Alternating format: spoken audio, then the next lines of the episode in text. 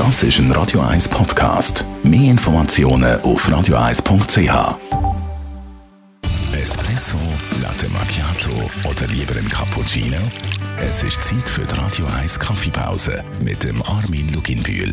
Präsentiert von der Kaffeezentrale. Kaffee für Gourmets. www.kaffeezentrale.ch Armin Luginbühl, ich freue mich auf Kaffeerezepte, die im Moment total im Trend liegen. Was man immer wieder hört, ist der Blue Pea Flower. Wenn man so einen bestellt, was kommt da auf einen zu?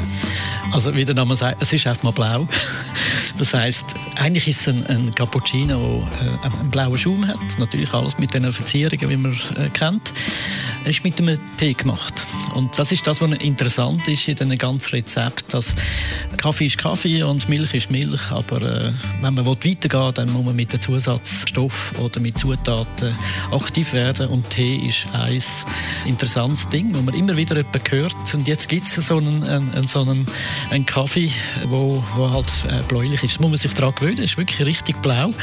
Und das hat mit dem Tee zu tun, das ist wirklich ein Blue Pea Tee und das wird dann der Milch übertragen das ist wirklich spannend, auch geschmacklich ist mit dem Tee äh, natürlich interessant, das wird ein bisschen in andere Geschmacksrichtung reinkommen, aber es ist, ist nicht störend, äh, es ist wirklich sehr spannend, äh, das zu trinken. Es ist also nicht nur ein Augenweid, sondern es ist auch im Gaumen äh, interessant äh, zu schmecken. Kommen aber noch einen zweiten Kaffeetrend auf. Was man auch noch ab und zu hört, ist der Eckkaffee.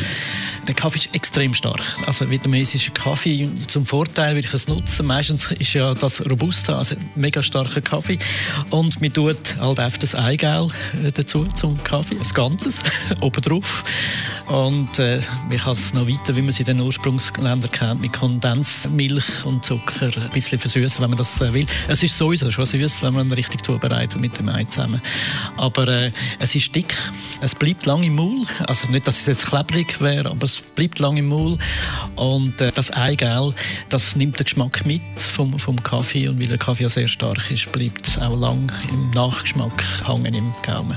Die Radio 1 Kaffeepause, jeden Mittwoch nach der halben Zehn, ist präsentiert worden von der Kaffeezentrale. Kaffee für Gourmets. www.kaffeezentrale.ch